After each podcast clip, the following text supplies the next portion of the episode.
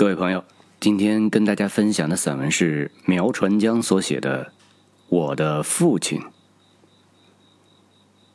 父亲三四岁的时候，我奶奶就去世了。从那以后，父亲就跟二伯父一家生活，直到结婚成家。父亲说，奶奶走的时候啊，他刚刚记事儿，有人把他叫到奶奶的棺材前，他。还不知道哭呢，因为从小就没了娘，父亲学会了做所有的家务活洗衣做饭、缝缝补补，样样都会。除了农活和家务活父亲还自学了木工活所以，我从小就见到家里有各式各样的木匠工具，奔、锯、凿、刨、尺、凳，一应俱全。奔有手奔和大奔，尺有直尺和弯尺，锯凿刨都有各种款式和尺寸。还有一样工具，我觉得最有意思，那就是墨斗。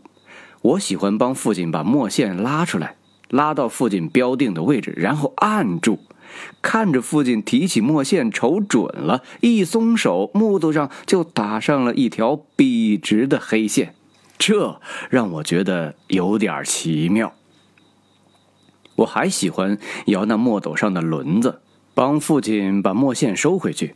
如果墨斗里没墨了，打出来的黑线太浅，父亲就到厨房里，从锅底下刮点灰放进去，再加点水捣一捣，就有浓浓的墨汁儿了。我们家的这些木匠工具。都是父亲自己做的，父亲十分爱惜这些工具，也很注意保养。锯齿经常错，奔子、凿子和刨子经常磨，保持锋利。夏天还会给刨刃抹油，避免生锈。所以呀，父亲的工具总是可以拿起来就用，而且都很好用。父亲也总是把这些工具规制的妥妥当当。小件的都放在一个大篮子里，大件的都整整齐齐挂在墙上。想用的时候啊，一伸手就可以拿来，绝对不用四处寻找。父亲使用这些工具的功夫，到现在我也觉得非常神奇。有一次，父亲说他能用手奔劈开捏在手指间的绿豆粒儿，我们都不相信，父亲便表演给我们看。只见他左手放到木墩上，食指和拇指捏住一粒绿豆，右手挥起手奔，先是比划了比划，然后就一下子劈了下去。那一刻，姐姐和妹妹都吓得捂住眼睛不敢看。我们见到父亲的手指完好无损，那粒绿豆啊，果然被劈成了两半儿。不禁欢呼叫好，母亲却在旁边说：“父亲逞能。”我们家的家具只有一张床、一个柜子和两个方形屋子，是父母结婚时置办的，其他的都是父亲一件一件亲手做出来的。那些年，父亲经常在家里忙活着做这做那。阴雨天不能下地干活的时候，就做些小物件像小椅子、小板凳、锅盖、篦子什么的。桌子和橱柜这样的大件家具，要等到冬天农闲的时候才有足够的时间做。但时间并不是最重要的，最重要的呀是木材。那年头木材特别缺乏，为了做个橱柜儿。父亲要收集好几年才能攒够，有时候木材还不够干，父亲就用火烤，因为只有干透了，做出来的家具才不会变形或者干裂。从一根根粗糙的木头变成一件光滑崭新的家具，要经历很多道工序，要花很多心思，要用很多功夫。可真不是件容易的事儿。父亲做家具的时候，我们就在旁边玩耍。不管是素素的锯末，还是沙沙的爆花，摸上去都很舒服，还散发着木头的芳香。槐木、杨木、枣木、柞木、梧桐木，每一种木头的香味儿都很独特，都很好闻。只有春木的气味是有些臭的。我们都喜欢做的一件事儿，是捧了爆花送去厨房里给母亲烧火，看着爆花添到炉子里，炉火一下子旺起来，我们的心里也跟眼前一样，顿时亮堂了很多。父亲做家具常常是边学边做，不知道怎么做的时候，就到别人家里看看。我们几个都上学以后，父亲给我们做了个书柜儿。那个时候，农村人还没用过书柜儿，父亲就带上卷尺，到县城家具店去看看书柜儿是什么样子。父亲不只做家具，还给我们做过文具。我上小学的时候没有尺子，父亲就用洋槐木给我做了一把。长度和宽度都跟买的塑料尺子一样，只是没有刻度，但画线很好用。洋槐木质地坚硬，还有米黄色的木纹，父亲打磨的非常光滑，握在手里感觉非常细腻。这样的尺子拿到学校，连老师都忍不住拿起来端详了一阵子。父亲做的那把尺子，我用了好多年，可惜没有保留下来。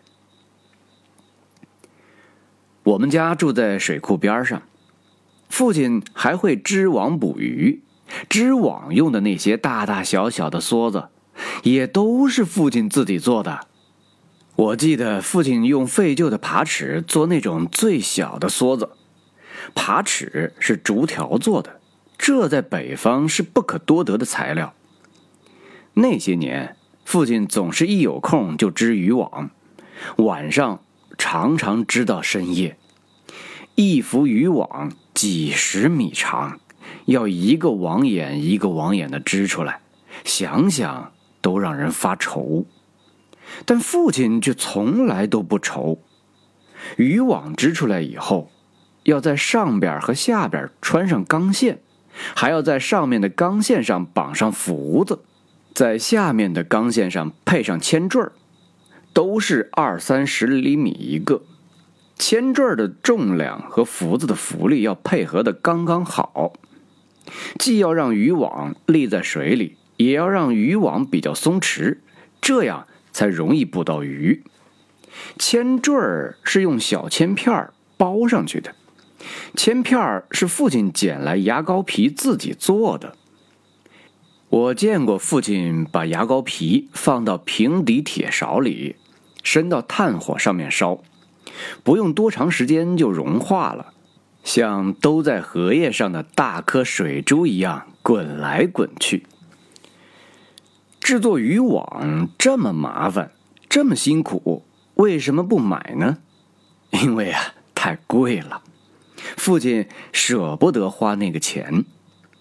曾经有人到我们家卖渔网，父亲提起来掂量了掂量，有点爱不释手，但最终还是没有舍得掏钱买。那时候太缺钱了，能卖钱的东西少得可怜。父亲是一家之主，攒点钱非常不容易。需要用钱的地方却多的是。父亲到水库里捕鱼，很多时候都不用筏子，而是靠踩水，就是直立着身子游泳，头和肩膀露在水面上，腾出双手来撒网收网。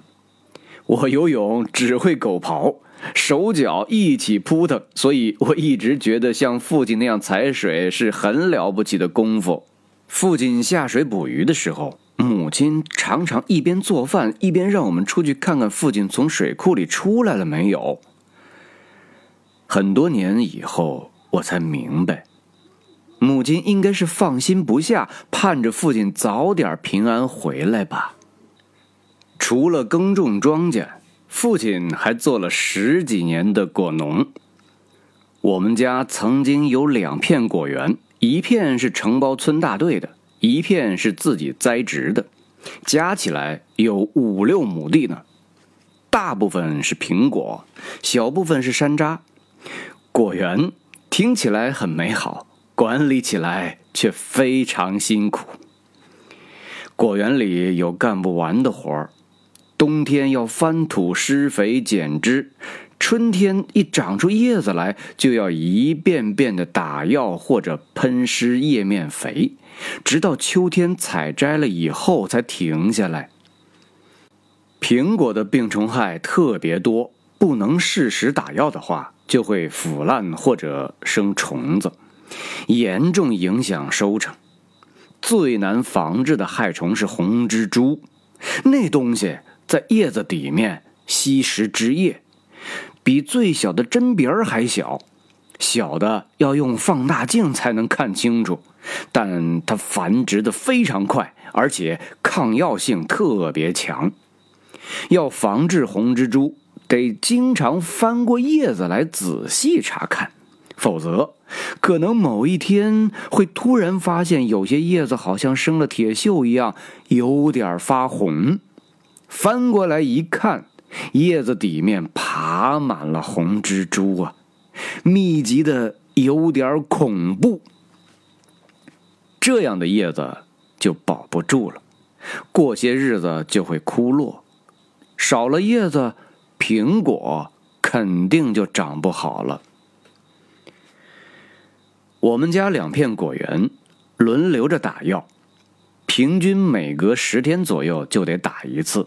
每打一次都得一整天时间，每次打药，父亲一大早就开始忙活，先是挑满两大瓮水，然后准备好农药和喷雾器。那时候的喷雾器都是靠人力加压的，母亲在药缸边一下一下不停地来回推动加压杆儿，父亲拖着长长的管线。举着长长的杆子，钻到密密的枝叶之间，围着果树上上下下、里里外外的喷洒，浑身上下很快就被汗水和药水湿透了。按照指引，喷洒农药的时候应该穿防护服，应该戴橡胶手套，应该戴口罩，应该站在上风向，但实际上。根本不可行，因为太热了。这么穿戴的话，一定会中暑。每打一次药，父亲都不知道要吸进去多少农药，皮肤红肿是经常的事，有几次差点中毒。那时候没有固定的销路，苹果成熟了，只能等人来收购。有一年，等到上冻了，也还没人来收购。即使有来收购的，人家也只要大的和好的，捡剩下的就要零零碎碎的驮到集市上去卖。每年秋冬季节，父亲都要每隔两三天就去赶集卖苹果。每次去赶集，父亲都得日出前后就出门。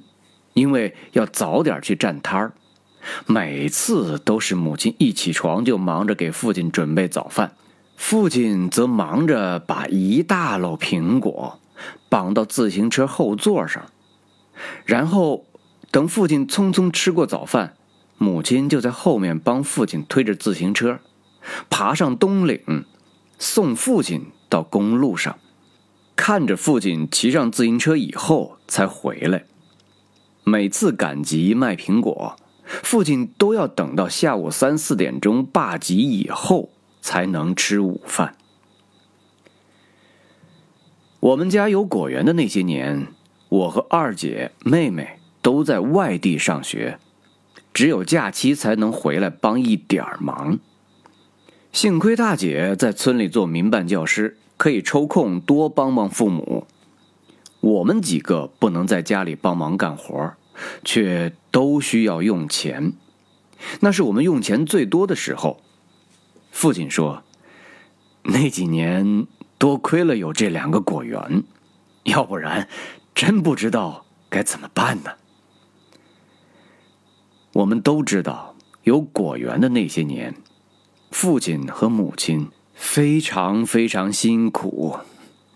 为了供我们上学，父母和大姐不知道受了多少累。虽然在我的记忆里，果园仍然是个春华秋实的美好地方，但一想到父亲围着果树喷洒农药的情景，我就再也不想家里有果园了。父亲是个勤快的人，他总是和母亲一样，每天都早早的起床。等我们起床的时候，他们已经忙活了好长时间，干了好多活了。在我的印象中，父亲和母亲从来都没睡过懒觉。父亲差不多每天清早都会收拾东西、打扫院子。这么多年来，我从来没有见过谁家的院子比我们家的干净。冬天特别冷的日子，我们起了床也还是瑟缩着，双手揣在袖子里，不想拿出来。这个时候，我们都想父亲捂一捂我们的小手。因为父亲的大手特别暖和，父亲常常一边给我们捂手，一边说：“早点起来，多干点活自然就不冷了。”为了改善居住条件，父亲总是想方设法搞好我们家的基建。除了经常修护那三间老房子以外，父亲先是把院子周围的篱笆换成了土墙，然后陆陆续续新盖了厨房、厕所、牛栏和猪圈。我们最高兴的是有了能挡风遮雨的厕所。以前的厕所就是围了个茅坑，完全是露天的。下雨多的时候，茅坑成了水坑。我们最发愁的就是顶风冒雨。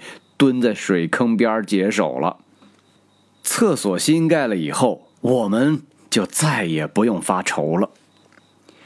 父亲搞的建设最有名的是盖了一间洗澡用的小屋，那是特意为我媳妇儿盖的。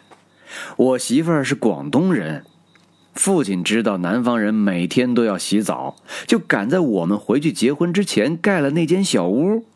里面粉刷的干干净净的，设了排水口，还安装了取暖的浴室宝。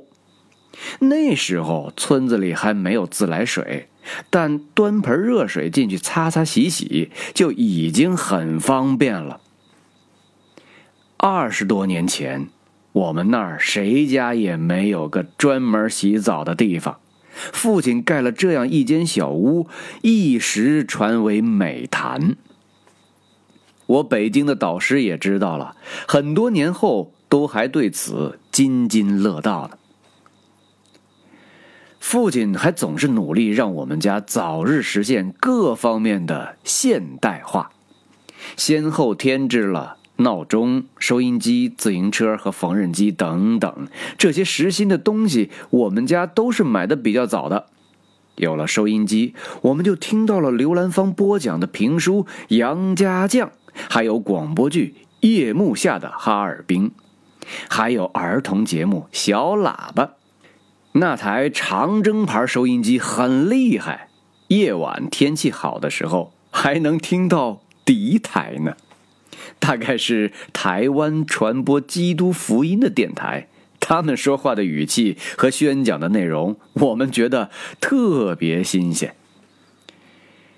父亲只上过几天学，但他靠自己平时积累，认识了大部分常用字，能看书，能看懂我写的信，只是看得比较慢。十七八岁的时候，父亲跟着同伴去验过兵。合格了，但最后没去，因为家里缺劳力。那个年代，当兵几乎是农村人唯一的出路，大家都觉得军人特别威风，让人羡慕。我们小的时候，有一次说起来，我们都为父亲没去当兵而深感惋惜。母亲却说：“要是你爹当了兵的话，就不会娶我了，就不会有你们了。”我们听了觉得很对，就不再惋惜了。父亲对我最是疼爱，因为我是他唯一的儿子。我也从小就喜欢跟父亲在一起。母亲说，我刚满一周岁就主动不喝奶了，睡觉也不找母亲搂了，而是喜欢让父亲搂着。后来的很多年里，我都跟父亲睡一张床，直到大学毕业。母亲还说，我刚断奶的那段时间，每天早上醒来还躺在被窝里，父亲就嚼馒头喂我，喂上大半个馒头以后，我才起床。我两岁多点的时候得了肺炎，父亲背着我步行到县城医院去做检查，往返有七十多里路。那是麦收时节，天气已经有些热了。回来的路上，父亲又累又饿，想停下来歇一会儿，但他一停下来，我就在他背上又踢又蹬，哭闹着要快点回家。到家的时候。母亲见到父亲哭了，以为是我的病没得治了，赶紧把我接下来，才知道父亲是累的哭了。那天以后，父亲每天背我到邻村的医务所打消炎针，连续打了三个多月。父亲说，开始打的时候，地里的麦茬、玉米才刚刚出苗，打到后来。那玉米都可以掰回家煮着吃了。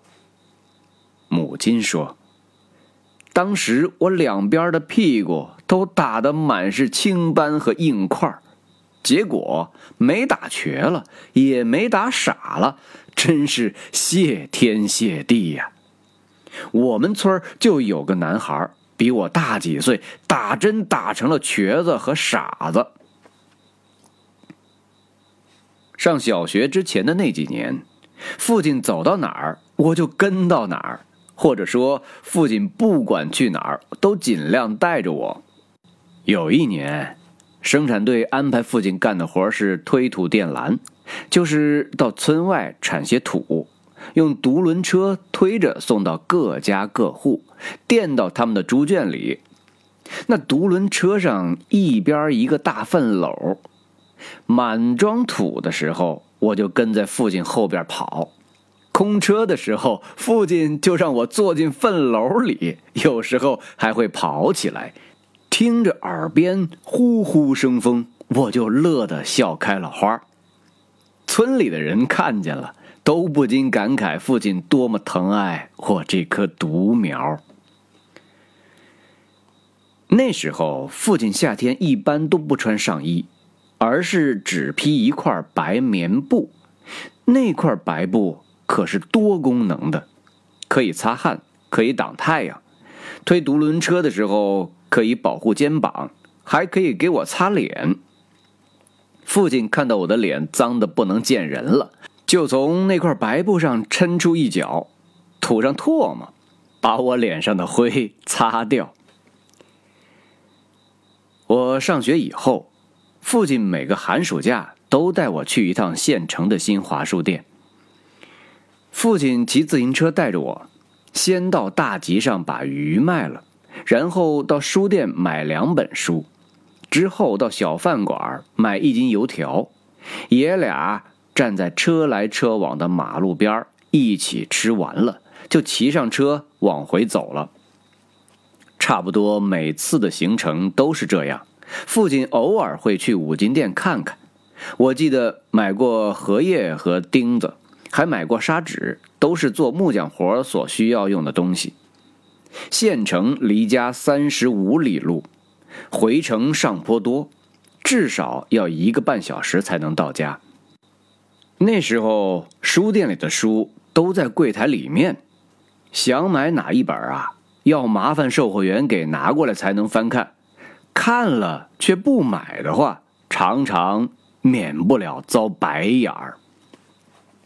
所以，虽然去过很多次县城，但是在我心里，县城仍然是一个遥远、陌生、冷漠的地方。每次从县城回来，只要远远的一看到我们村，我就觉得特别温暖和亲切了。只要一进家门，我就觉得浑身自在了。小学五年级下学期的时候，我转到外地上学，离家二十多里，平日住校，星期六中午放学后回家，星期天下午返回学校。那时候我刚刚学会骑自行车，父母难免担心路上的安全，而且家里只有一辆自行车，父亲平时还需要用，所以到了周末，父亲常常去接送我。有一个星期天，早上就开始下大雨，等到下午四五点钟才停，父亲赶紧推出自行车送我去学校。当年的路全部都是土路，一路上到处都是水坑，有的地方泥泞不堪，泥巴粘到车轮上，塞得转不动了，就得停下来清理。离学校还有一二里路的时候，夕阳从云层里露出来，眼看就要落山了。父亲说：“翻过前面的山坡，没多远就到了。”你自己走过去吧。今天晚上没月亮，日头一下山，半个多小时就黑的看不见路了。我得赶快往回走啊！我答应着，从父亲手里接过包袱，一边往前走，一边不时回头望一望，看着父亲的背影越来越小，最后消失在远处的树林里。那段路在河边的堤坝上。路边是密密的杨树林，那个时候即将消失的阳光把树干都染成了金黄色，河谷里却已经有些暗影了。那幅画面是我这辈子最难忘的夕阳晚景。我考上大学的那一年，由于北京马上要开亚运会。严格限制进京人数，父亲只能送我到镇上坐汽车，前往淄博转坐火车。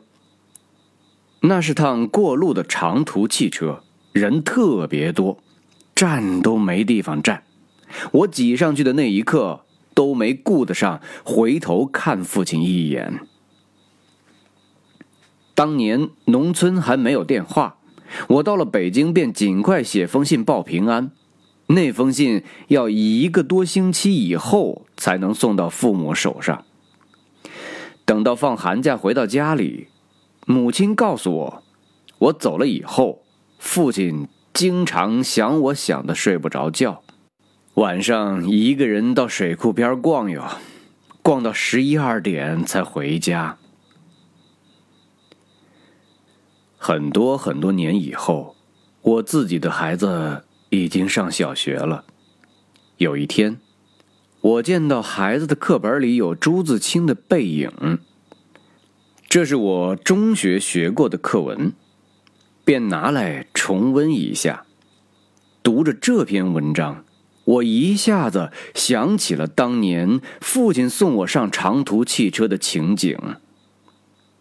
这个时候，我才深切的体会到。当时，父亲看着我挤进车门，看着车门关上，看着汽车驶向远方，会是什么样的心情和感受？我想，父亲当时已经明白，从那以后，他这个唯一的儿子，这个小时候总是跟在他身边的儿子，就飞走了。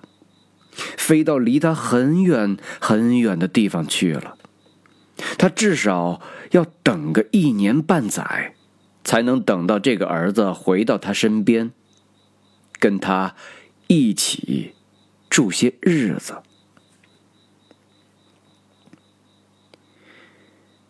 二零二二年八月十二日。